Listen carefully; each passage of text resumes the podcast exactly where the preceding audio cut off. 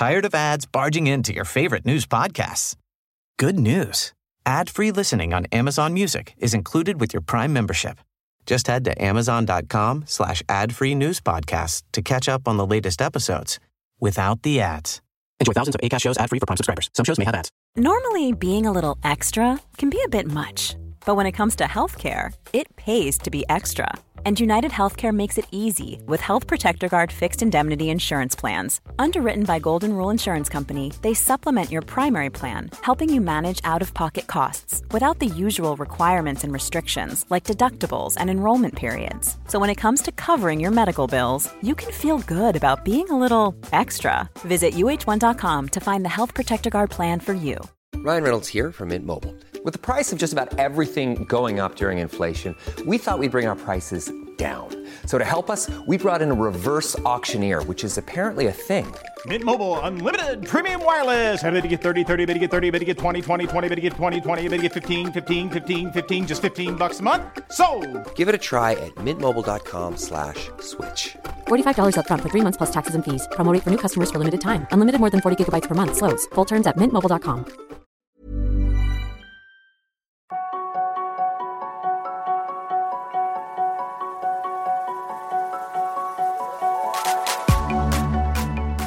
Je suis David Nicolas, start-upper, sportif et père de famille. Mais je suis surtout obsédé par l'exploration du potentiel humain.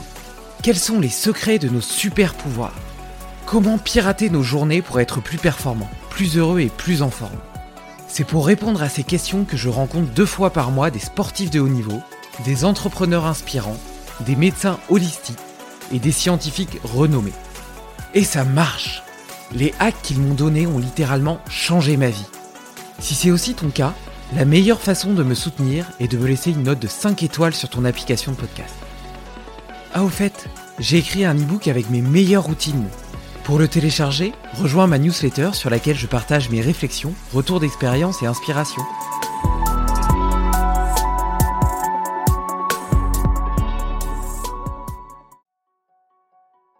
N'importe qui de sensé lui aurait dit c'est impossible. Comment transcender le corps et continuer à aimer la vie quand à 25 ans, elle te coupe les deux bras et les deux jambes? L'amour de ses proches lui a donné des ailes et il a volé tellement loin qu'il a traversé la Manche à la nage en 13h26. Un exploit incroyable qui défie les lois de la propulsion. Et si sa collision avec une ligne haute tension de 20 000 volts l'avait transformé en super-héros? Cette pile électrique au sourire contagieux est dotée d'un optimisme à toute épreuve et d'une folle envie de réaliser ses rêves. Ce que 95% des valides regrettent de ne pas avoir fait. Mais j'en suis sûr, cet épisode survolté te motivera à aller conquérir les tiens. Et pendant ce temps, Philippe Croison s'apprête à partir dans l'espace avec Elon Musk et à courir le Dakar 2024. On n'arrête pas une fusée. Belle écoute. Salut Philippe Bonjour. Écoute, euh, j'aime bien commencer ces podcasts par un petit tour d'inclusion. L'idée c'est que tu me dises un petit peu avec quelle énergie euh, tu viens ce matin, qu'elle soit positive ou négative. Écoute, euh, je pense que j'ai toujours un peu une énergie positive. Je dis, euh, comme je le dis très souvent, euh, depuis que j'ai pris trois décharges de 20 000 volts, je suis devenu distributeur d'énergie positive. Donc non, l'énergie est bonne, ça va. j'adore, j'adore. Belle citation. Euh, mais pour ma part, ça va aussi. Écoute, je suis, je suis plein d'énergie pour cette nouvelle année, plein de nouveaux projets. Et puis, je suis très, très heureux de t'avoir sur ce podcast, d'autant plus que je sais que ton temps est particulièrement limité. Donc, je te remercie de m'offrir l'opportunité de discuter avec toi aujourd'hui. Euh, et d'ailleurs, je te propose directement de rentrer un peu dans, dans le vif du sujet. Parce que, euh, tu vois, je connais plein de sportifs, par exemple, euh, qui, euh, qui se blessent parce que ça fait partie de la vie d'un sportif. Et euh, la moindre petite blessure invalidante euh, les, euh, les déprime. Tu vois, ils perdent un petit peu leur enthousiasme, leur motivation. Euh, toi, tu as perdu tes, tes quatre membres euh, à 25 ans. Comment, à ce moment-là, tu arrives à, à Ouais. transcender le corps et à te dire, OK, euh, je continue à vivre, ma vie est, ma vie est pas finie et euh, je vais faire un tas de choses. Ouais, alors ça se fait pas comme ça du jour au lendemain, effectivement. hein. Il faut vraiment un, long, long parcours. Bon, moi, il m'a fallu dix ans. Honnêtement, il m'a fallu dix ans pour que je puisse euh, remonter la pente euh, avec des phases. Bon, on va parler des, fameuses cinq phases du deuil hein, d'Elisabeth euh, Kluper-Ross. La première phase, la négation. On refuse ce qui nous arrive. Hein. On est tous pareils. Hein. Tout le monde franchit ces cinq phases à n'importe quel moment de sa vie. Pour le moindre petit pépin, il faut franchir ces cinq phases, c'est obligatoire. Donc d'abord la négation. On refuse ce qui nous arrive. Si on refuse la sanction, avec les fameux pourquoi. Pourquoi ceci Pourquoi cela Pourquoi ça m'est arrivé à moi? Il n'y a pas de réponse au pourquoi. Les pourquoi, ils sont là pour te harceler, pour te piquer, pour essayer de te réveiller, essayer d'avoir un petit semblant de quelque chose. Après, tu as la phase de négociation. Moi, en l'occurrence, entre une fois que le personnel soignant était parti, ma famille était partie, il y a une partie de mon cerveau qui disait, mon gars, c'est terminé, arrête de lutter. Ça sert à rien, ta vie s'arrête maintenant. Pourquoi tu veux continuer? Et l'autre partie qui dit, attends, peut-être que, peut-être que, une petite lueur d'espoir quelque part qui traîne. Après, il y a la fameuse phase de dépression, puis il y a la terrible phase de colère, et enfin la phase du retour à la vie, l'acceptation, le redémarrage. Moi, j'ai réussi à franchir ces cinq phases grâce à ma famille et mes amis. Ma famille, mes amis ont été mon premier tuteur de résilience. Ils ont toujours été à mes côtés pour m'épauler, quoi. Donc, euh, quand, on a une blessure ou qu'il nous arrive une grosse tuile dans la vie, il faut arriver à franchir ces cinq phases. Je dis pas que c'est facile, hein, parce que les cinq phases que je viens de t'expliquer, il n'y a pas d'ordre prédéfini. Et surtout, il n'y a pas de durée de temps prédéfinie. Une phase peut durer un jour, une semaine, un mois, un an, ou toute la vie. On peut rester bloqué sur une phase toute sa vie si on n'a pas une épaule avec qui parler, avec qui s'exprimer, et pourquoi pas même avec qui pleurer. Ça, c'est hyper important. Lâcher cette mauvaise énergie qui est en nous, et pour, essayer d'en trouver une nouvelle, la reprendre et redémarrer. Et moi, je te l'ai dit, il m'a fallu dix ans pour euh, franchir ces fameuses cinq phases. tu, tu, parles de l'importance de, de, ta famille, de tes amis. Euh, J'ai l'impression qu'on vit dans des sociétés qui sont de plus en plus individualistes. Tu vois, à l'époque du paléolithique, par exemple, euh, la, la, cohésion sociale était indispensable à la survie. Si t'étais pas ensemble, tu te faisais bouffer par un tigre ou t'avais pas de quoi manger. Euh, et maintenant, dans nos sociétés d'opulence, où on a accès à la nourriture, à l'énergie, à un toit pour la plupart assez facilement, eh ben, euh, on est très centré sur nous-mêmes, euh, sur le fait de conserver notre argent, de montrer des preuves sociales de réussite, etc. Et, j'ai l'impression que les épreuves un peu plus difficiles de la vie ont toujours le point commun de nous reconnecter aux autres, de nous montrer l'importance justement de partager, d'être là les uns pour les autres, de se soutenir. Dans ton histoire, ce que, j'entends, c'est que dans ces dix ans, sans ta famille, sans tes amis, tu aurais probablement pas réussi à passer ces phases et tu aurais peut-être abandonné en cours de route. Ah non, c'est même évident, c'est même évident. Même à un moment donné où je veux vraiment mettre fin à mes jours, euh, je veux atteindre un objectif et tu comprends que je suis un peu têtu dans ma vie, dans mon parcours. Et euh, là, je vais demander un coup de main au psy. À la deuxième fois, je dis là, j'y arriverai plus tout seul, quoi. Là, il faut m'aider à me reconstruire. Ça, c'était sept ans après l'accident, tu vois. Et là, je dis là, j'ai demandé un coup de main au psy parce que je dis non, je pourrais pas y arriver tout seul. Donc, euh, c'est pas, c'est pas un déshonneur de demander un coup de main. Je pense que le, problème de notre société, comme tu le dis, qui a tout et ainsi de suite, on est tombé dans un excès où on, maintenant on n'ose plus demander un coup de main et surtout on nous a élevés dans le sens que demander un coup de main, ça doit être vécu comme un moment de déshonneur, comme un moment d'échec. Et moi, aujourd'hui, sans les coups de main, j'aurais jamais réussi toutes mes aventures. Si j'avais pas demandé des coups de main à tous ces gens qui sont autour de moi, que ce soit les ingénieurs, les préparateurs physiques, les entraîneurs et ainsi de suite, j'aurais jamais réussi mes objectifs. Donc tout ça pour te dire que le jeu JE n'existe pas. C'est on avance ensemble et on réussit ensemble. Que ce soit dans le sport, dans le monde de l'entreprise ou de la vie de tous les jours. Tu sais, tout à l'heure, tu as dit, euh, on vit dans une société individualiste. Je suis pas, je suis pas aussi persuadé que ça. Parce que il suffit de regarder un petit peu dans les villages les, gens qui s'entraident, qui donnent des coups de main. Tu sais, on est un des pays les plus donateurs au monde. On est la France, un des pays. On est les, on est un pays les plus les plus gueulards. Ça, on est les, on est des gueulards. On est des révolutionnaires. Ça, il y a pas de problème. Le moindre truc, on va se foutre dans la rue, on va gueuler comme des putois. Mais par contre, quand quelqu'un a une difficulté dans son entourage ou dans son village ou n'importe quoi, il y a, y a un groupe de personnes qui va se mettre autour de lui et qui va être solidaire et qui va aider à le reconstruire. Ben moi, ça m'est arrivé, j'ai trouvé ça génial. Et aujourd'hui, moi, je, je, continue à perdurer ça avec l'Académie Philippe Croison, des choses comme ça. Mais je, je suis pas persuadé qu'effectivement, il y a des gens qui sont individualistes, il y a des gens qui sont comme ça. Mais je pense que la grande majorité des gens sont des gens euh, qui ont un cœur extraordinaire et qui ont envie, qui ont envie de partager, qui ont envie d'aider. Et ça, on nous le montre pas. On nous le montre jamais. Donc euh, c'est ça qui est assez terrible. Tu sais, euh, il y a une citation que j'aime bien, qui, sais pas de qui est cette citation, mais la France est un paradis, mais vraiment, hein, la France est un paradis rempli de gens malheureux et de gens tristes. C'est assez incroyable. C'est assez incroyable. Moi qui suis très optimiste, je pense que je suis né optimiste. Je fais partie de la Ligue des optimistes de France. Et on espère, nous, notre petite maladie d'optimisme, qu'on va arriver à combattre cet ce, pessimisme ambiant et, désastreux et, et, destructeur en plus. Hein. Donc, euh, donc voilà, je pense qu'on on est dans un beau pays et qu'il y a plein de gens qui ont des forces vives qui sont là avec des collectifs euh, pour montrer euh, cette image positive. Bah écoute, je, je fais partie, je suis touché par la même maladie que toi. Je suis un éternel optimiste et ça doit être pour ça d'ailleurs que je suis entrepreneur parce que sans ça, j'aurais du mal, j'aurais du mal à l'être à mon avis. Et, et c'est clair que ça offre une douceur de la vie, une douceur de l'âme qui est hyper appréciable et qui permet de de triompher de n'importe quelle de n'importe quelle difficulté. Donc euh, donc je partage euh, je partage tout à fait euh, ton point de vue à cet égard. Et tu vois, on, entend dans ta voix justement cet optimisme, ce, fait d'être tourné vers vers l'objectif, vers le dépassement de soi, vers le fait de vivre avec intensité ta vie. Est-ce que tu as toujours eu ça au fond de toi? Ou bien est-ce que ce qui t'est arrivé d'une certaine façon, de façon paradoxale, ça a un petit peu éveillé une sorte de wake-up call dans ta tête en disant putain, j'ai envie de vivre ma vie à fond, j'ai failli mourir, euh, je veux me reconnecter aux choses qui sont essentielles pour moi euh, et, euh, et faire quelque chose de ma vie. Tu vois, j'ai l'impression qu'en fait, sans, même y prendre garde, euh, tu peux facilement te niveler vers une espèce de, de voie du milieu. Euh, parce que tes collègues vivent comme ça, parce que les autres vivent comme ça, etc., qui étouffe un petit peu ce, ce feu intérieur qu'on a tous au fond de nous.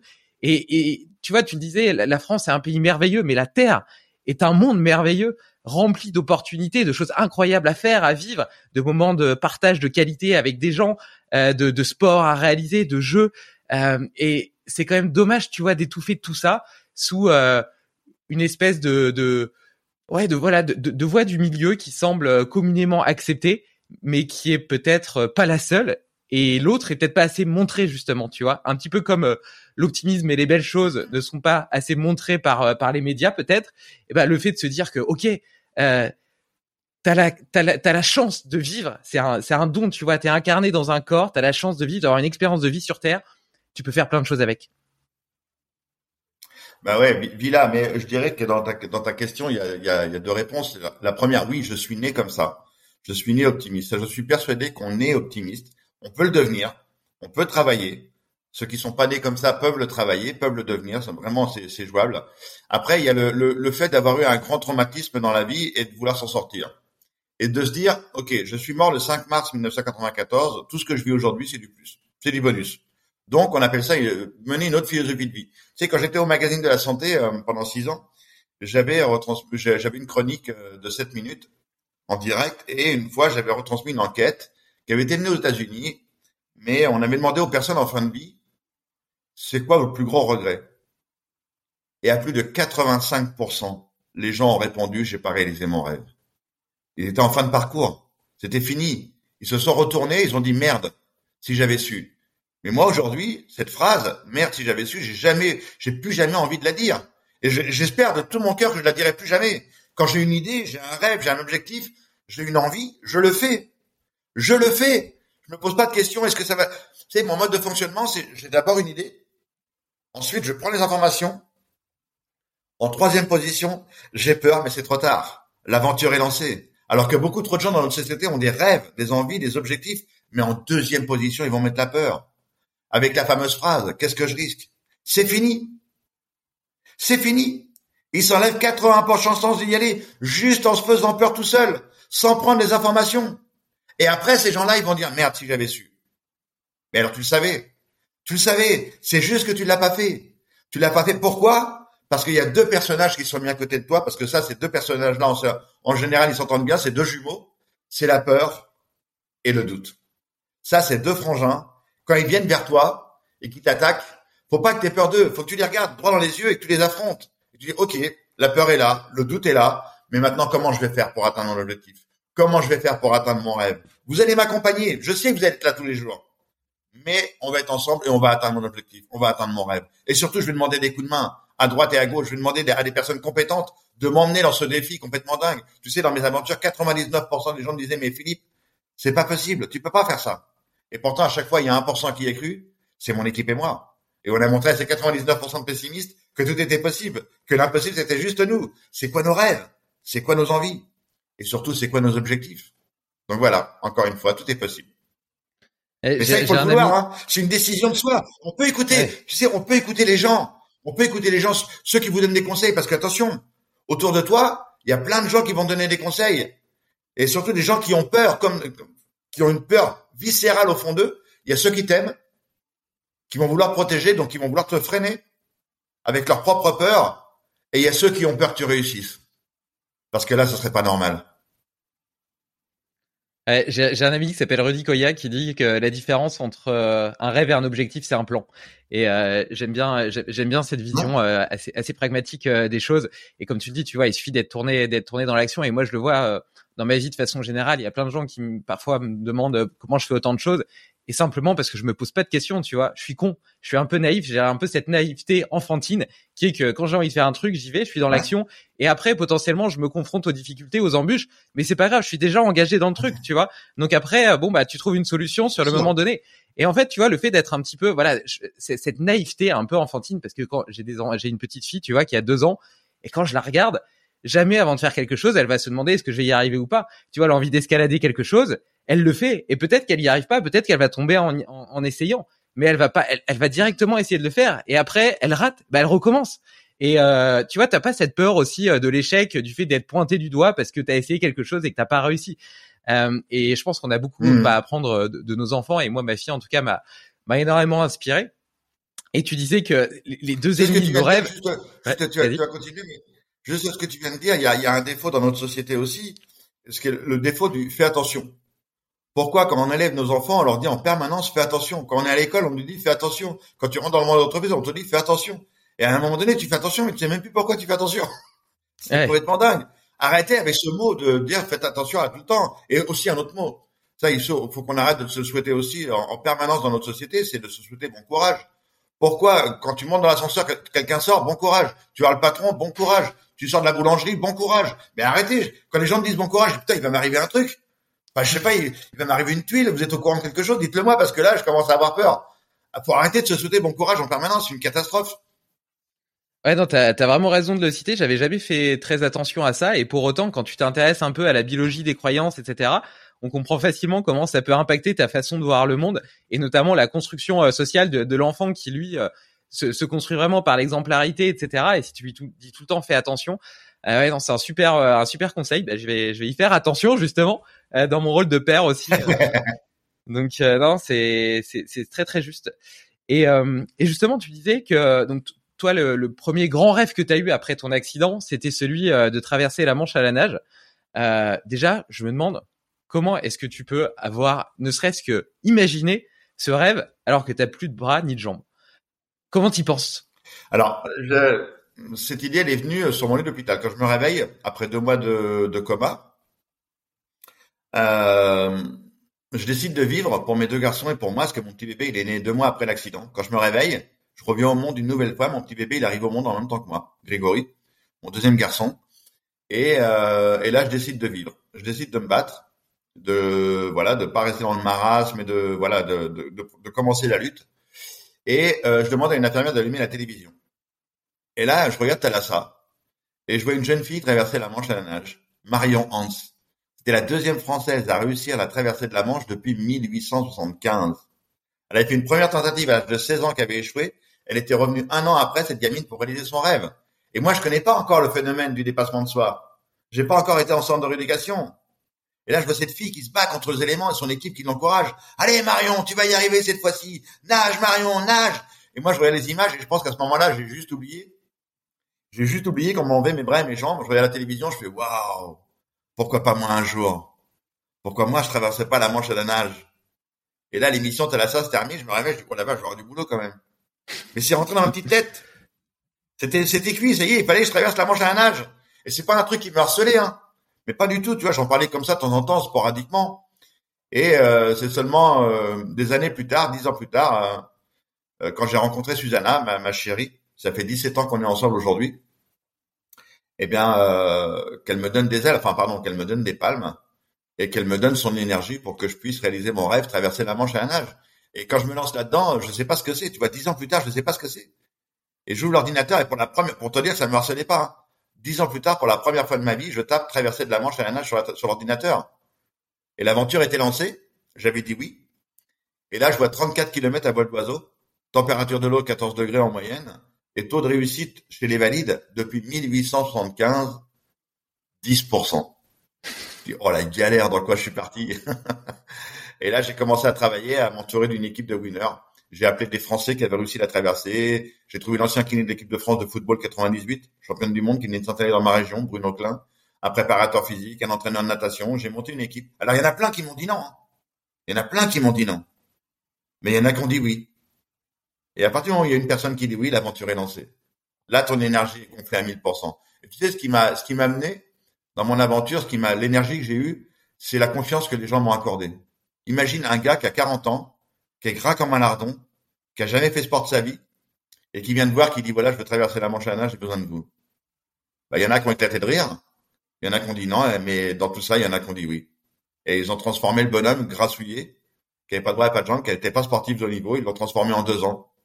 En deux ans, on a fait 4000 km de natation, 35 heures de natation par semaine, 6 heures de gainage par semaine, pour, euh, pour arriver le 18 septembre 2010, où on a traversé la Manche à la nage, parce que c'était une équipe extraordinaire, en 13h26 minutes. Et là, ça a changé ma vie une nouvelle fois.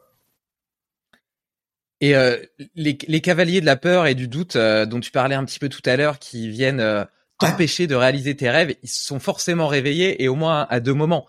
Au premier, c'est-à-dire quand tu as voulu mettre en œuvre ce projet, et donc tu le disais, c'est notamment le soutien de, ta femme qui, elle, croyait en toi, qui t'a peut-être donné la force d'essayer de le mettre en œuvre. Et puis après, quelque part, c'est autoréalisateur parce que tu contactes des gens. Certes, certains te disent non, mais comme tu le dis très bien, il y en a un qui te dit oui et tu dis ok, c'est possible. Donc là, je comprends un petit peu le mécanisme.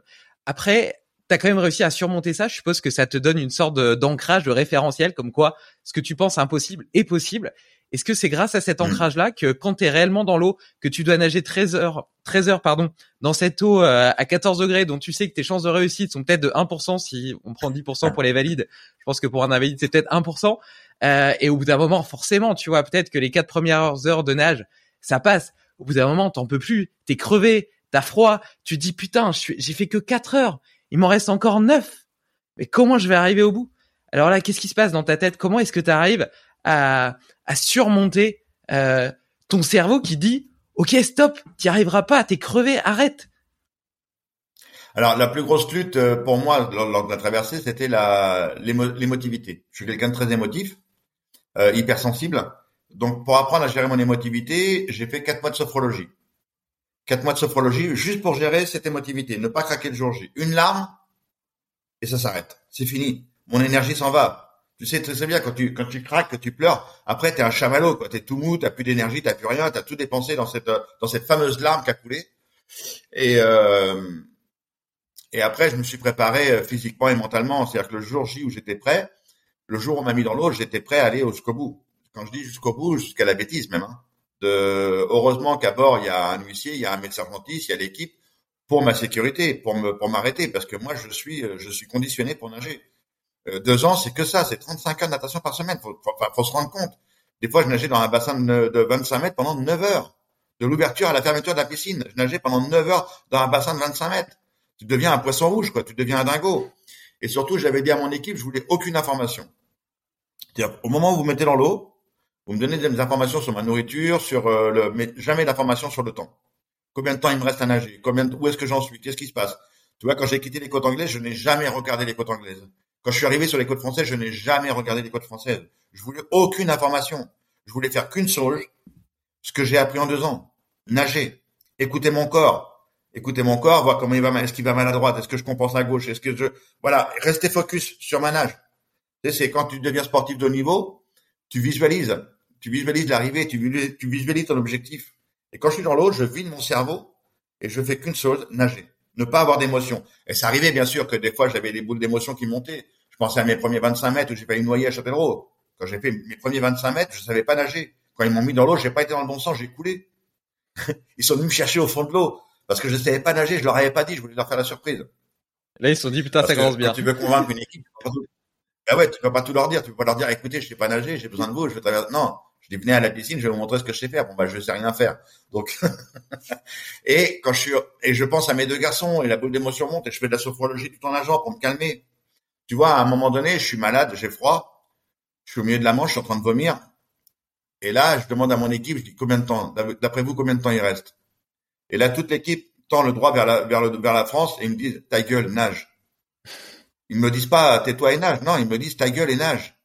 Parce que je veux, je leur avais dit, je ne veux aucune information. S'ils me disent, par exemple, Philippe, il te reste 5 heures ou 6 heures, qu'est-ce que va faire mon cerveau?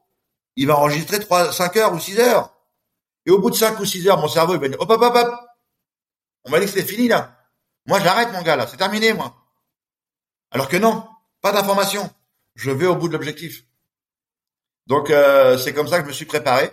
Tu sais, très souvent, on me demande, après mes conférences, on me dit, Philippe, euh, est-ce que tu t'es préparé à l'échec? Mais jamais de la vie. Jamais de la vie, j'ai planté la graine de l'échec dans mon cerveau. Si je plante la graine de l'échec en disant, je vais me préparer à cet échec, à cette, à cette, à ce, ouais, à ce tsunami de l'échec, je plante la petite graine dans mon cerveau. Qu'est-ce qu'elle va faire la graine? Elle va pousser.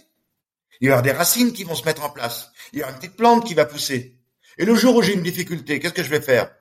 Je vais m'appuyer sur cette petite plante en disant ouais, je l'avais prévu. J'avais prévu l'échec. Tout va bien. Je suis dans le confort. Je vais rester dans le confort. Non, non, non. Il n'y a pas de confort dans une aventure comme celle-ci. Il y a que du dur. Il y a que du dur. Il faut arriver au bout. Donc, qu'est-ce que je fais? Quand je prépare mon mental, je visualise l'arrivée. Je visualise la réussite. Je visualise la joie de mon équipe. Et c'est comme ça qu'à chaque fois, dans toutes mes aventures, en préparation mentale, dès que je me mets dans, dans, que ce soit l'auto-hypnose, la cohérence cardiaque ou la sophrologie, je m'apaise et je visualise l'arrivée. Je visualise la réussite. Et c'est comme ça qu'à chaque fois, euh, on va au bout. Et du coup, en deux ans, euh, tu as fait beaucoup de préparation mentale toutes les semaines, par exemple, un peu comme un entraînement physique. Euh, tu as eu recours à ces exercices, notamment de visualisation, où tu te voyais en train de nager, tu pensais, à, tu te, tu te euh, projetais dans ton corps, tu sentais les mouvements, tu visualisais l'arrivée, le bonheur que tu allais ressentir, le partage avec ton équipe, etc. Complètement, mais complètement. la, spiritualité d'une aventure, elle est hyper importante. Je dirais que, tu vois, la, manche, on va dire c'est 25% physique et le reste, c'est la tronche. Le reste, c'est la tronche. Et tout exploit sportif, c'est le, physique est là, il est, important, il faut que tu le prépares, mais le reste, c'est la tronche. Tu sais, euh, une semaine avant de traverser la Manche, tous les jours, je demandais à mon équipe de m'emmener au haut des falaises anglaises. dire qu'on était pendant une semaine en Angleterre avant de traverser. Il y avait tempête, il y avait du vent, il pleuvait. Je demandais à mon équipe de m'emmener au haut de la falaise. Je descendais de mon fauteuil, je te jure, hein, je descendais de mon fauteuil, je me mettais dans l'herbe, j'étais trempé. Et je me mettais en méditation et je regardais la Manche, je lui disais, laisse-moi passer je te promets, j'en ai chié pendant deux ans, mais euh, il faut que tu me laisses passer, s'il te plaît. Et je, lui parlais, et je lui parlais. Et le jour où on m'a mis dans l'eau, elle m'a laissé passer.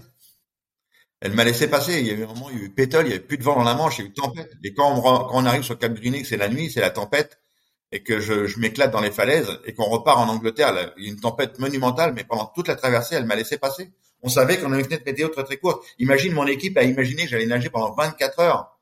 Ils imaginaient entre 20 et 24 heures de nage. Et vu qu'il y a eu pétole, j'ai mis 13 heures 26 minutes de nage. La Manche m'a laissé passer. Et ça, parce que j'en suis persuadé, je, j'ai parlé avec elle. Tu vois, quand je suis malade, tout à l'heure, je ne peux pas que je suis malade. J'aime beaucoup le, le côté euh, qu'il faut parler, il faut communiquer, même avec la nature. Et euh, quand je suis malade au milieu de la Manche, j'ai une vidéo qui est extraordinaire parce que mon équipe a filmé toute la traversée je suis pas bien, je parle à mon équipe, je suis en train de gerber, je suis à la ramasse totale.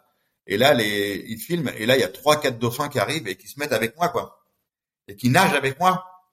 Et là, l'équipe, bah, au ravitaillement moi, je les ai pas vus, les dauphins. Hein. L'équipe, parce que je suis tellement focus dans mon truc, l'équipe, au ravitaillement d'après, t'entends qui me gueule dessus, t'as vu les dauphins, t'as vu les dauphins? Je dis non, j'ai rien vu du tout. Qu'est-ce que je dois voir?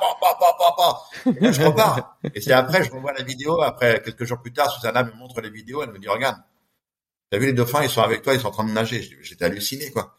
Donc, donc euh, non, non. Et, euh, et c'est pour ça qu'aussi, il y a, je dis pas qu'il y a des trucs extra naturels. Hein, je dis simplement que je me prépare, que je m'entraîne, je prépare mon mental. Mais pour les cinq continents, euh, Arnaud, à un moment donné dans l'aventure, il m'appelle Moïse parce que dès qu'on me fout le cul dans l'eau, la mer devient plate.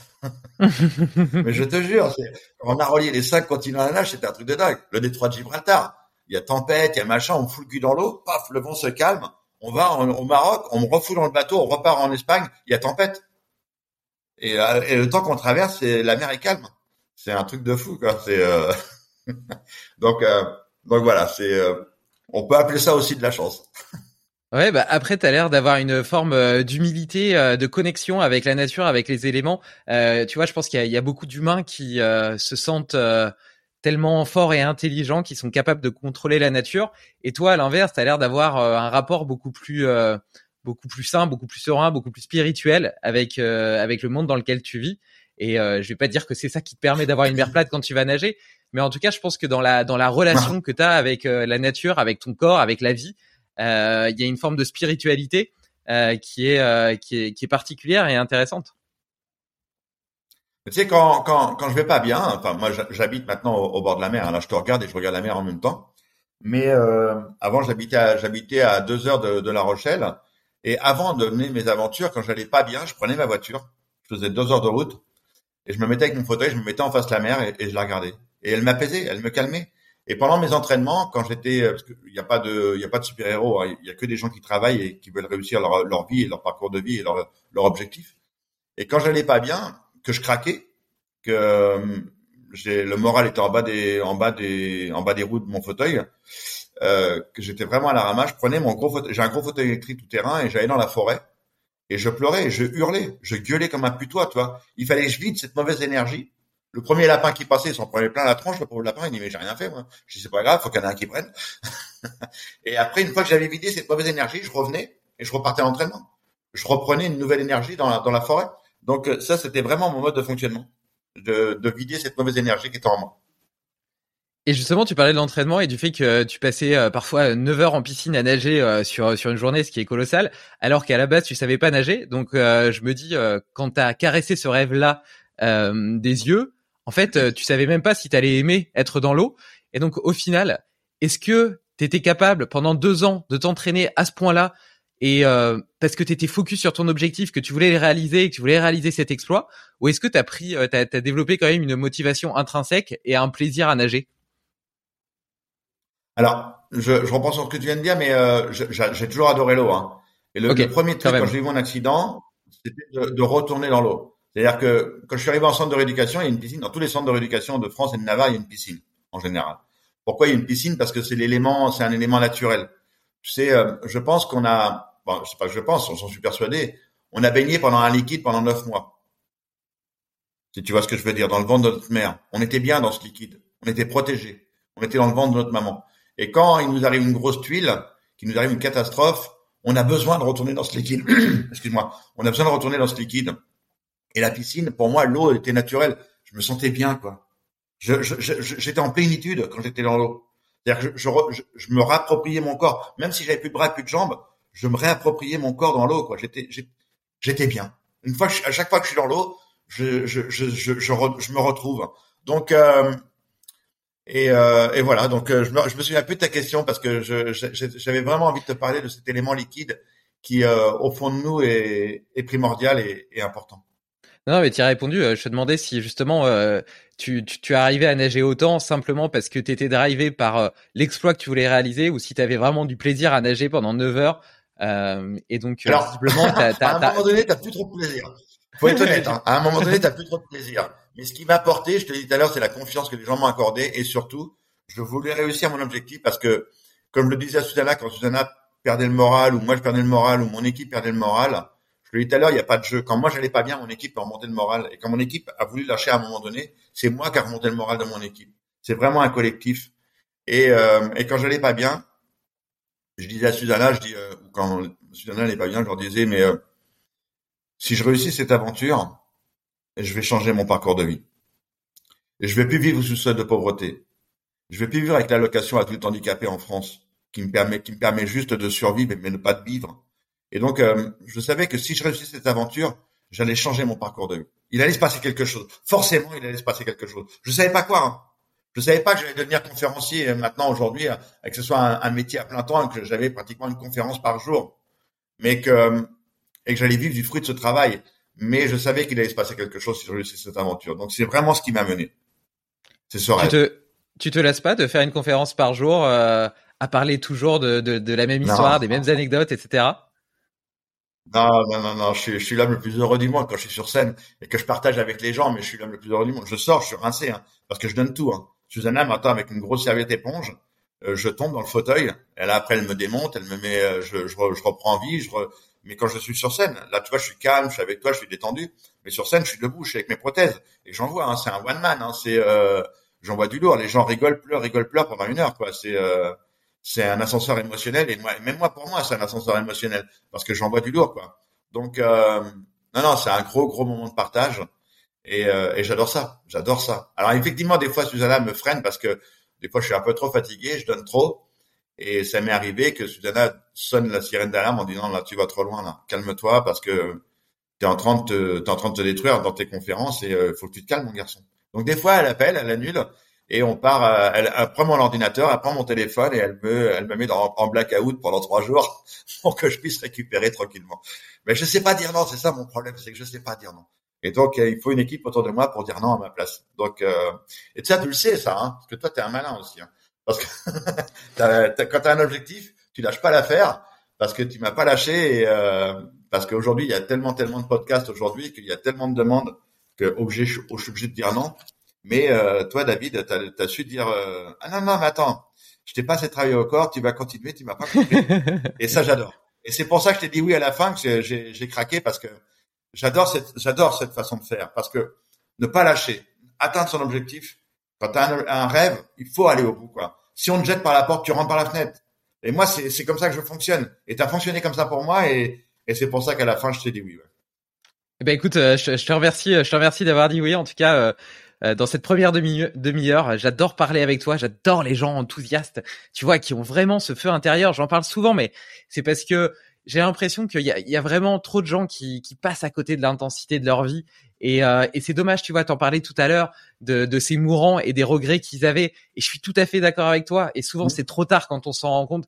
Et si euh, par le biais de ce podcast ou même de, de, de la responsabilité qu'on a tous d'influencer notre microcosme autour de nous par les mots qu'on dit, les petits sourires, etc., la façon dont on peut inspirer les autres, eh ben, si je peux participer à donner envie aux gens euh, de, de, vivre à fond leur vie, euh, notamment en ayant la chance de recevoir des gens comme toi, eh ben, euh, je me sens, je me sens heureux et aligné avec moi-même.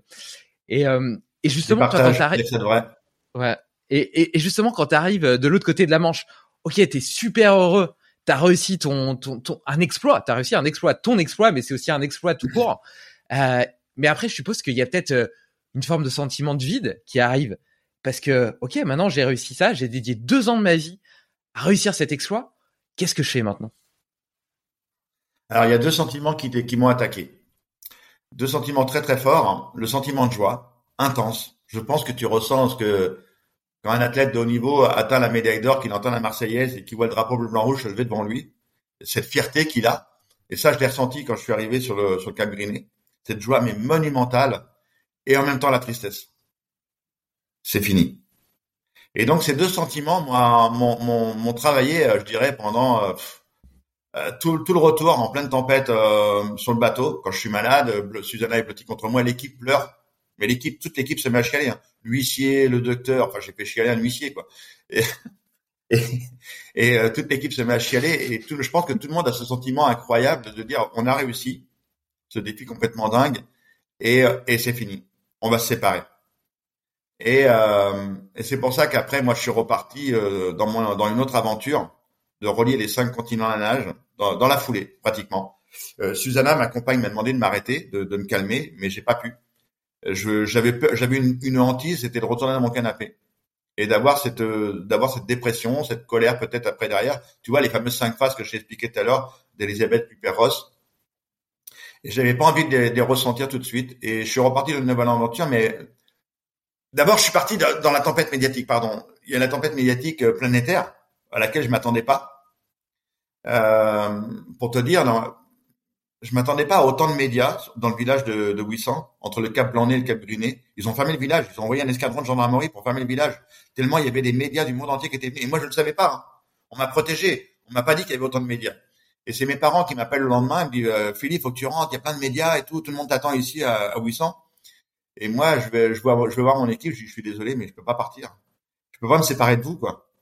Et le médecin, lui, il dit, putain, on a des rendez-vous, nous, et tout. Euh, et il me regarde, il me dit, non, on peut pas partir non plus. On reste avec toi. On est resté en Angleterre une journée de plus. Et le surlendemain, je reviens au petit-déj. Je dis, je peux toujours pas partir, les gars. je peux toujours pas partir. Et on est resté trois jours.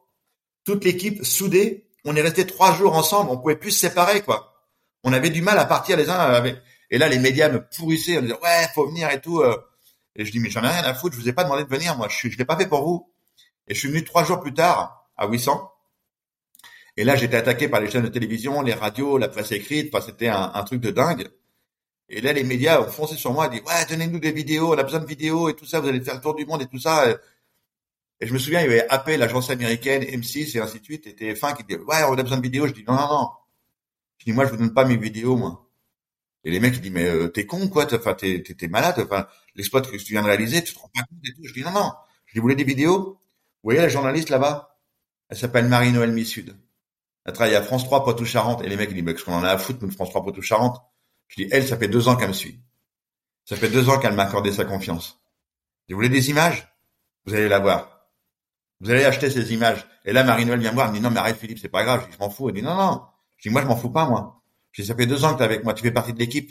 Je dis, ils vont venir te voir. Et moi, je suis monté dans le camion et je suis parti. les mecs, mais non, mais t'es. Je m'en Euh, et là, ils ont été voir Marie-Noël Missud. Ils ont acheté les, images de François Poitou-Charentes, tu vois. Et ça a fait le tour du monde quand même. Mais je suis resté fidèle à ceux qui m'ont accordé leur confiance. Et, euh, je suis parti dans une tempête médiatique. Et là, mon entraîneur est rentré à la maison. Et mon entraîneur, Valérie Carbonel, m'a dit toujours pendant deux ans, euh, ne me demande pas d'être ton ami. Je serai pas ton ami.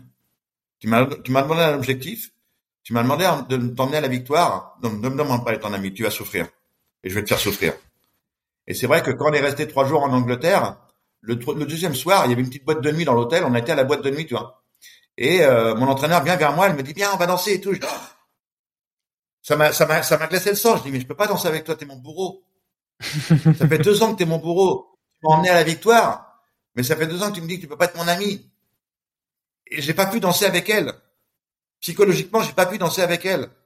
Et on est, elle, elle est rentrée à Châtellerault. Moi, je suis parti dans ma tempête médiatique qui a duré des semaines. Et quand je suis rentré, je dirais, ça durait même deux, trois mois. Et quand je suis rentré à Châtellerault, on m'a dit, putain, Valérie, elle est vraiment pas bien. Et c'est pas moi qui ai eu le burn-out. C'est pas moi qui ai eu la, la dépression. C'est mon entraîneur. C'est mon entraîneur qui est rentré dans une dépression monumentale après l'aventure. Parce que derrière ça, elle avait plus rien et elle s'est retrouvée toute seule. On lui a filé un mec qui avait pas de bras pas de jambes, qui était gras comme un lardon, on lui dit transforme-le. Emmène-le à la victoire. Imagine la pression pour cette nana, pour cet entraîneur. Et elle a eu une pression de dingue pendant deux ans. Elle a eu la peur pendant deux ans. Et au bout de deux ans, elle se retrouve toute seule.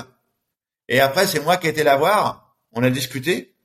Et à partir de ce moment-là, on est devenu, amis. C'est moi qui lui ai donné le coup de main à ce moment-là. Et on est devenu amis à ce moment-là, tu vois. Mais avant, je pouvais pas, quoi. C'était pas jouable. Il y avait le dominé et le dominant, quoi. Il y avait le mec qui avait son rêve et celui qui devait l'emmener euh, dans son objectif. Donc, euh, et ça, je pense que c'est hyper important.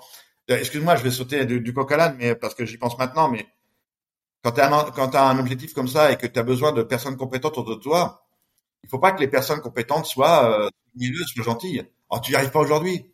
Bon, on fera un peu plus demain. Non, non, non, non, non.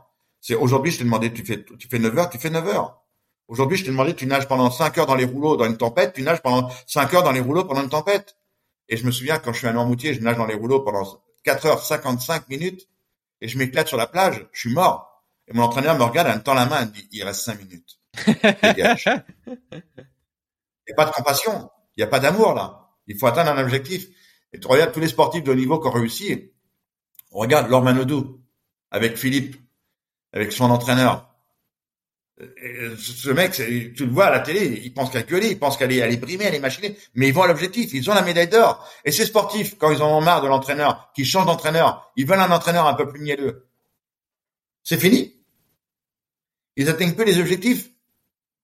Ils, atteignent peu les performances qu'ils avaient avant. Il y a Nick Daniel, quand il part aux États-Unis, parce qu'il en a marre son entraîneur en France, quand il revient, il n'est plus bon rien.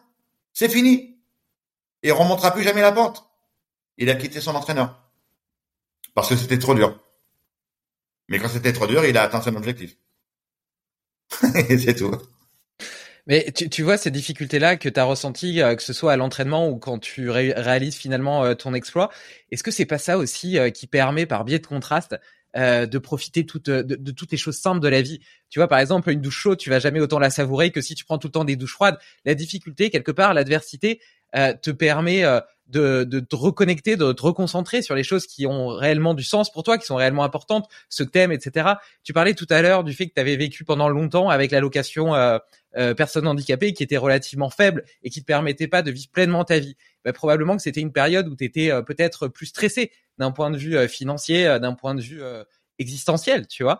Et, mmh. et j'ai l'impression qu'après tout ce que tu as traversé aujourd'hui, tu tu ne peux avoir que confiance. En fait, tu minimises tous les petits problèmes, tous les petits tracas que tu peux avoir au quotidien parce qu'ils sont rien comparé à ce que tu as vécu, à ce que tu as traversé. Tu as, survécu à la mort, euh, tu as perdu tes membres, tu réussi à, tu t'es entraîné comme un fou pendant deux ans, tu as traversé la Manche à la nage. À côté de ça, euh, le fait d'être en découverte sur son compte, c'est un, un petit détail quelque part. Euh, et donc, euh, j'ai l'impression, tu vois, on est, je, reviens un petit peu sur les mots de notre société et mon but n'est pas seulement de, de critiquer la façon dont on vit, mais plutôt de, de, de montrer euh, d'autres, d'autres façons peut-être d'être heureux.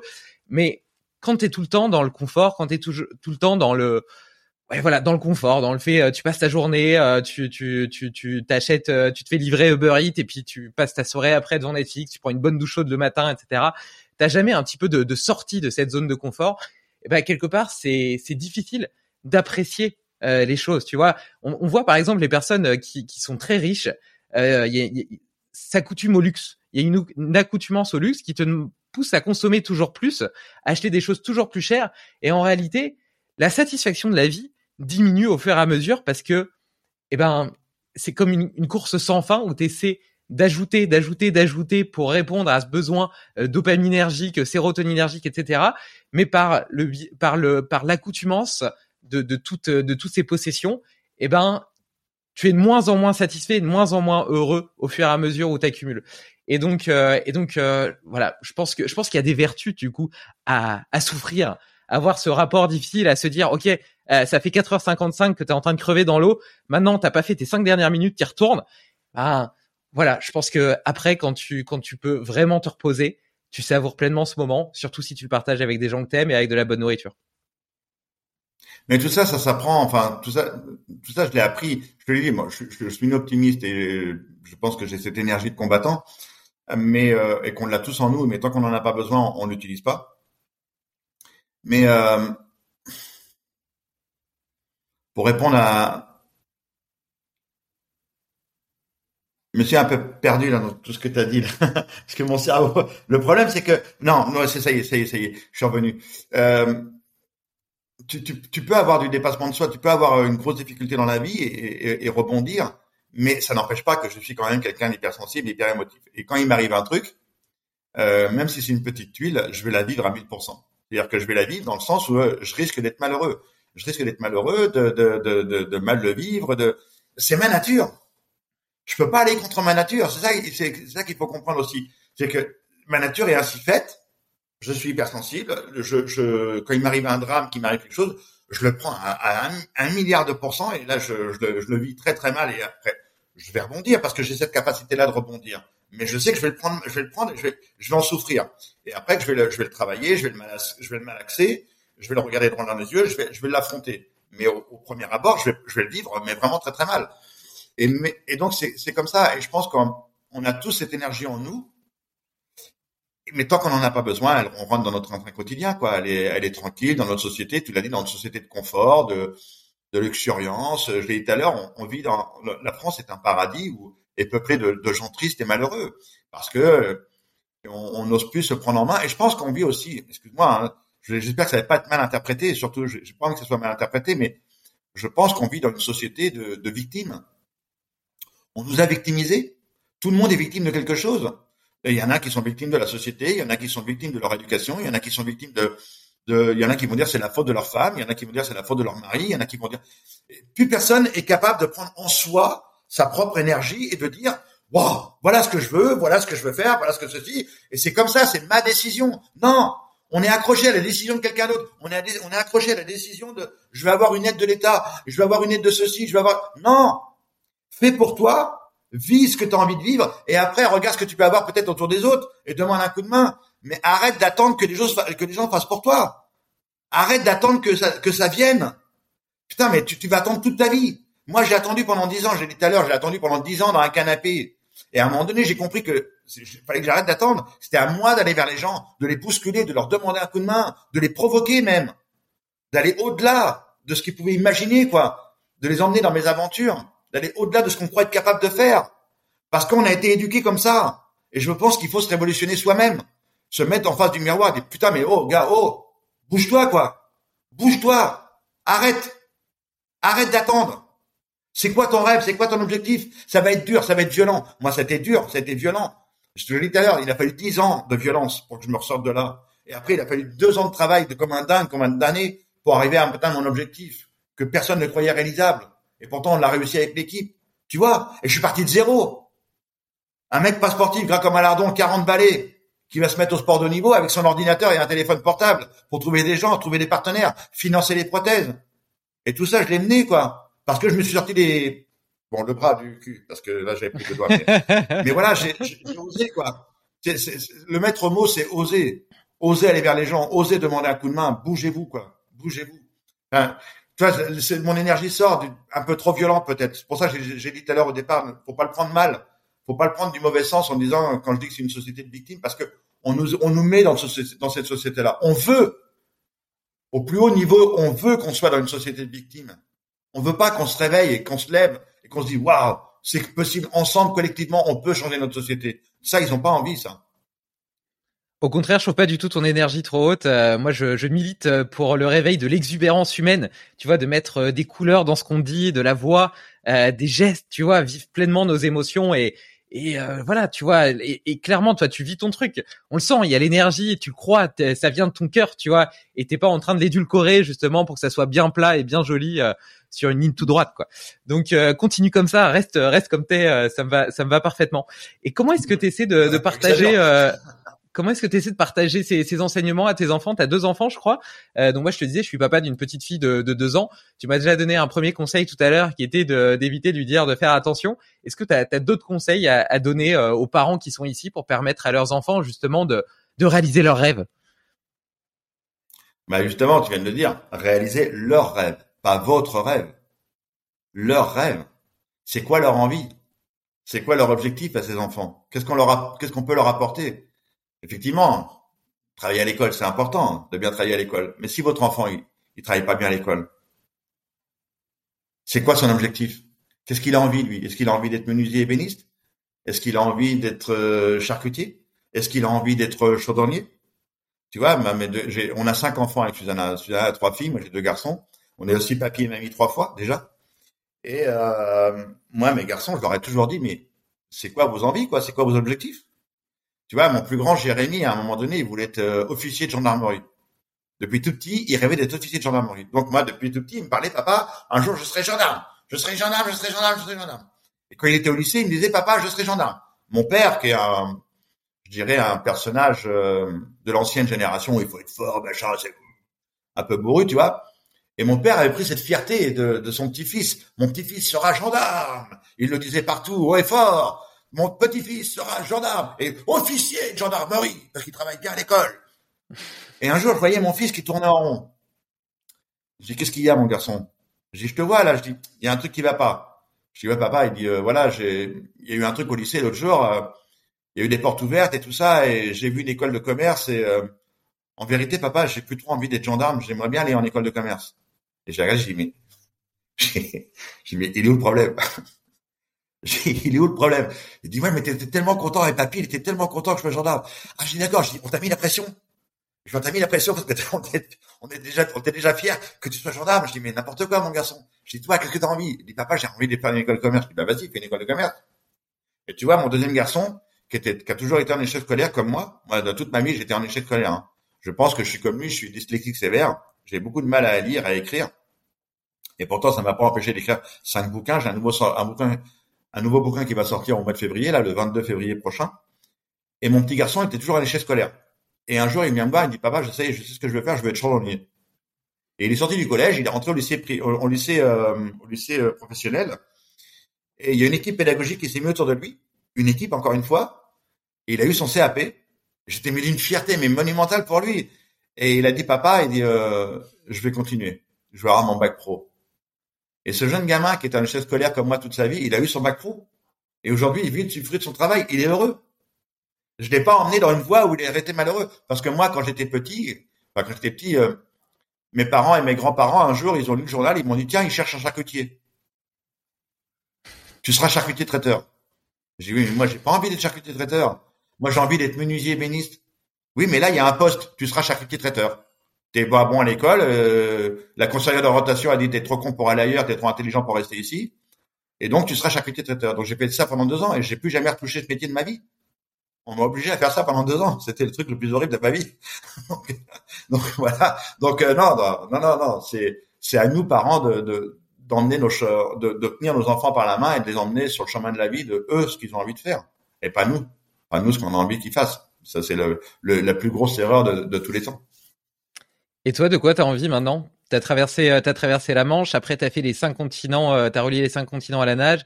T'as eu un record aussi en apnée. Je crois que t'as fait le Paris Dakar. Euh, J'ai l'impression que t'aimes bien te lancer euh, régulièrement de nouveaux défis, trouver de nouveaux rêves. Euh, quels sont les prochains à la carte? Alors le rallye Rennes m'a beaucoup plu. J'ai toujours dit que je reviendrais, mais avec un véhicule propre. Donc si tout va bien en 2024, donc l'année prochaine, je serai de retour sur le rallye Rennes, sur le Dakar, avec un véhicule hydrogène. Ça c'est vraiment avec une grosse équipe, la GCK Motorsport. Encore une fois, hein, oser, hein, oser tenter sa chance. Donc euh, depuis des années, je, je, je, lis tout ce qui se passe sur l'hydrogène, je me renseigne, je m'informe, je vais dans les salons, je, je suis tous les tout ce qui est tout ce qui peut concerner l'hydrogène. Et euh, maintenant, j'ai une petite culture là-dessus. Et j'ai vu un jour GCK qui travaillait là-dessus. Et je leur ai, je les ai contactés. Je dis voilà, si vous voulez un pilote atypique, je suis là, je suis présent, j'ai envie de travailler avec vous. Et, ça, et ça se matchait. Et donc, on, on, bosse ensemble sur ce projet. Et euh, il y a quelques temps, le projet d'aller dans l'espace avec Elon Musk. Donc, euh, euh, j'avais fait un tweet aussi, un, tweet un petit peu euh, humoristique à mes followers en disant si j'atteins 50 000 followers avant Noël, j'enverrai un tweet à Elon Musk pour qu'il m'envoie dans l'espace. C'était une boutade à la base. Et bah, je fais 50 000 followers en deux heures et pas en deux mois. Et donc j'ai fait un tweet à Elon Musk. J'ai salut Elon, je m'appelle Philippe Croison, je suis un aventurier français, j'ai pas de bras, pas de jambes, envoie-moi dans l'espace. Et j'ai mis quatre photos quand je suis pilote sur le rallye raid, le saut en parachute, la plongée sous-marine et la natation. Et quelques heures plus tard, Elon Musk me répond, il me dit Philippe, quand Starship est prêt, je t'envoie dans l'espace. je dis écoute Elon, si c'est vraiment toi, si c'est vraiment toi, j'ouvre mes messages privés, écris-moi un message privé sur Twitter. Et là, il m'écrit un message privé avec un petit smiley rigolo. Il me dit écoute, c'est ouais, c'est vraiment moi quoi. Et là, moi qui me démonte jamais, je dis écoute, si c'est vraiment toi, maintenant donne-moi ton adresse mail. il m'a donné son adresse mail, on a échangé pendant des semaines, on a rigolé parce que je reste nature. Je crée, ça aussi, c'est un message important. Ne créez jamais un personnage. Restez tel que vous êtes. C'est la, c'est la chose la plus importante. C'est la, c'est, votre plus grosse richesse. Restez tel que vous êtes quand vous rencontrez les gens. Ne créez un, ne créez pas un personnage pour péter plus haut que pour péter plus haut que lui ou de dire je suis capable de faire ça, ça et ça. Non, non, non. Je suis le personnage qui vient vous voir. Je suis Philippe. Je suis comme ça et j'ai envie de vous parler de mon aventure. Et donc avec Elon Musk ou quand je suis avec le président de la République ou n'importe qui, je reste Philippe. Je déconne. Il y a une vanne qui, qui vient dans ma tête, je balance la vanne. Même si je suis en réunion, je balance une vanne. Mais je suis sérieux. Dans le travail, je suis sérieux. Je peux déconner, mais dans le travail, je suis sérieux. Et donc, avec Elon Musk, j'ai commencé à déconner. J'avais envoyé, on s'envoyait des vannes et ainsi de suite. Et un jour, je lui dis, alors, ça devient sérieux, cette histoire? Tu vas vraiment envoyer dans l'espace? Et là, euh, contre toute attente, il me dit, écoute, il y a Jared qui va décoller. Jared Isaacman. Je te mets en contact avec Jared. Et, euh, et je veux que tu viennes avec euh, Susanna à, à Cap Canaveral. Et il m'a invité à Cap Canaveral. On a passé toujours. On a visité SpaceX, on a été au pas de tir, on a été à l'amérissage. Enfin, on a fait des trucs de dingue. On a rencontré Elon Musk trois fois. Et j'ai discuté avec Jared et je suis toujours en contact avec Jared qui va repartir là dans l'espace bientôt. Ça va être le premier touriste à sortir euh, extravéhiculaire et surtout à une, à une altitude de dingue à 1400 km tu vois, le plus haut que l'homme a été, c'est 500 km jusqu'à maintenant. La station spatiale, elle est à 400 km d'altitude. Et là, Jared, il va aller à 1400 km et il va, il va être le premier touriste à sortir dans l'espace avec une combinaison, quoi. Donc, tu vois, c'est, euh, c'est juste, euh, et en repartant, ils m'ont dit, écoute, euh, quand Starship est prêt, on verra si un jour on t'envoie dans l'espace. Donc, encore une fois, tout est possible à celui qui ose. Même la connerie. Il faut tenter ça, il faut tenter la connerie. Tout est possible. Elle est, elle est complètement incroyable cette histoire. Elle est vraiment magnifique et euh, ça montre euh, et ça démontre euh, une fois de plus que la base en fait de tout, c'est d'être tourné vers l'extérieur, d'être tourné dans l'action. Et après, tu sais pas par quelle forme ça va arriver. D'ailleurs, il y en a qui appellent ça la loi de l'attraction, mais en réalité, à partir du moment où tu mets en œuvre quelque chose, où tu vas vers, vers l'extérieur, et eh ben l'extérieur te répond d'une façon ou d'une autre, pas forcément de la voix que tu avais imaginée à la base, mais peut-être d'une autre voix, et puis ça va te donner de nouvelles idées et de nouvelles opportunités, de nouvelles rencontres. Euh, et, et, en fait, ça construit ta vie. Et tu vois, moi, je vois bien, par exemple, avec ce podcast qui est un tout petit truc en fait, et à la base qui répondait simplement à mon envie, moi, de m'élever, de, de m'offrir un terreau de réflexion pour grandir dans ma propre vie. Et ben en réalité, ça m'a permis euh, de rencontrer plein de gens passionnants. Avec certains, euh, je suis devenu ami. Avec d'autres, on a eu envie de monter des projets ensemble. Et euh, et, voilà, tu vois, il y a toute cette émulation qui, qui se crée, tu vois, un peu comme quand tu mélanges des produits dans un shaker et tu les mixes, etc. Et à la fin, il, il arrive quelque chose de complètement nouveau, mais tu sais pas trop ce qui allait arriver initialement en mélangeant les ingrédients ensemble. Tu vois, c'est un peu une surprise. Mais cette surprise, mmh. elle peut se réaliser que quand tu es tourné vers l'extérieur, que quand tu es dans l'action. Et ça, comme toi, mais à des échelles différentes, caractérisé toute ma vie. J'ai toujours été ancré dans l'action. Et à chaque fois, ça m'a permis euh, de progresser sur mon propre chemin de vie, de me faire avancer, et, et souvent dans des directions que j'aurais pas du tout imaginées à la base. Tu vois, et là aujourd'hui, euh, je parle euh, par exemple de, de, potentiel humain, je parle de, de, de développer, d'optimiser ses capacités physiques, intellectuelles, de vivre une vie plus heureuse et peut-être d'accroître sa longévité, alors qu'il y a dix ans, euh, j'avais une vie à l'opposé de celle que j'ai aujourd'hui. Je travaillais comme un malade, je consommais des drogues, euh, j'étais absolument plutôt même plutôt euh, j'avais une sorte de, de plaisir à être mélancolique, tu vois. Et euh, alors qu'aujourd'hui, mmh. je suis rempli d'enthousiasme, de bonheur, tu vois. Et, et j'ai fait vraiment un virage à 180 degrés, tu vois, de, de, de, de l'ex-alcoolique romantique que j'étais à, à, à quelqu'un qui espère aujourd'hui et qui, en fait, qui espère pas, qui est simplement un père heureux et épanoui et qui vit pleinement sa vie, tu vois. Et euh, donc, mmh. euh, donc, euh, je trouve ça, je, trouve ça très beau, très beau, et je trouve que c'est une belle conclusion justement à tout ce que tu essaies de partager depuis le début de cette conversation. donc, une fois de plus, ouais, c'est très, très, très inspirant. Bah, écoute, merci pour ton invitation. Et tu sais, tu sais très bien, le, le, le, négatif attire le négatif et le positif attire le positif. Quand tu es dans le négatif et que tu, tu décides, je dis bien que tu décides de te battre, de, te, de mener ta vie, de, de, de, la prendre en main et d'aller vers les objectifs que tu t'es fixés, le positif attire le positif. Toujours. Mais toujours. Il m'est arrivé des trucs de dingue. Effectivement, il y a, des fois, il y a des échecs, mais c'est pas grave. C'est pas grave. Prends-le, mais utilise-le. Qu'est-ce qui s'est passé? Pourquoi il y a eu l'échec? Et continue à avancer. Ne t'arrête plus, quoi. Ne jamais faire un stop. Avance petit, petit pas à petit pas. À un moment, tu vas avoir de la chance, tu vas commencer à galoper, tu vas commencer à courir, tu vas commencer à ralentir une nouvelle fois parce qu'il y a eu un obstacle, et tu vas te remettre à courir. Mais ne t'arrête plus, quoi. Une fois que t'es parti, vas-y, mon gars, fonce, quoi. Donc, euh, merci pour ton invitation. Ouais, merci pour juste une dernière question. parmi les cinq, euh, parmi les cinq livres que tu as écrits, euh, par lequel est-ce que tu conseillerais de commencer? Quel est ton préféré? Ah ben, euh, on le trouve plus dans le commerce, mais c'est vrai que les deux premiers livres, ils sont en adaptation en ce moment pour le cinéma. Ok, cool. Le premier, c'est J'ai décidé de vivre, et le deuxième, La traversée de la Manche à la nage. Ils sont en adaptation là pour le cinéma, donc c'est plutôt cool.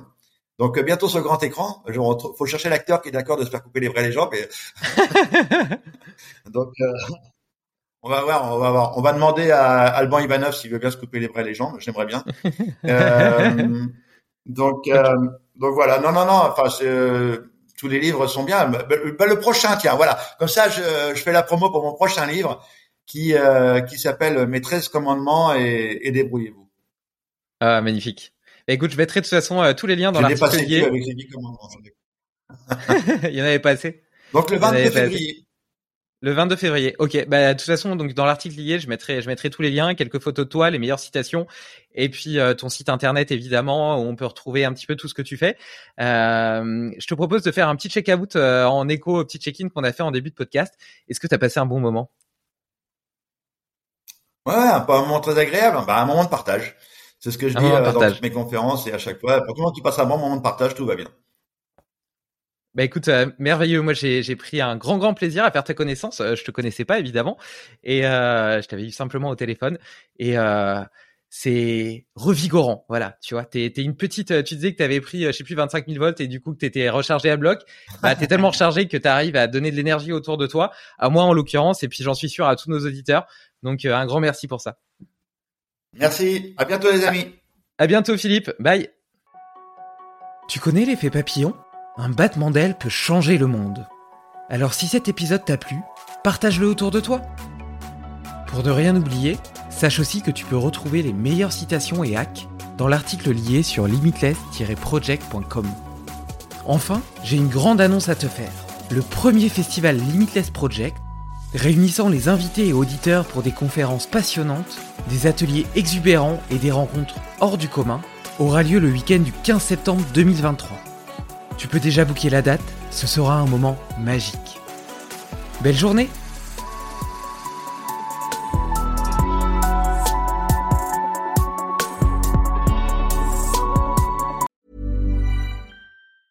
As a person with a very deep voice, I'm hired all the time for advertising campaigns. But a deep voice doesn't sell B2B, and advertising on the wrong platform doesn't sell B2B either. That's why, if you're a B2B marketer, you should use LinkedIn ads. LinkedIn has the targeting capabilities to help you reach the world's largest professional audience. That's right, over 70 million decision makers all in one place. All the big wigs, then medium wigs, also small wigs who are on the path to becoming big wigs. Okay, that's enough about wigs. LinkedIn ads allows you to focus on getting your B2B message to the right people. So, does that mean you should use ads on LinkedIn instead of hiring me, the man with the deepest voice in the world? Yes. Yes, it does.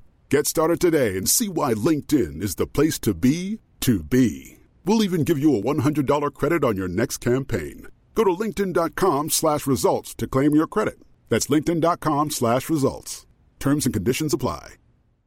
Tired of ads barging into your favorite news podcasts? Good news. Ad-free listening on Amazon Music is included with your Prime membership. Just head to amazon.com slash ad-free news podcasts to catch up on the latest episodes without the ads. Enjoy thousands of ACAST shows ad-free for Prime subscribers. Some shows may have ads.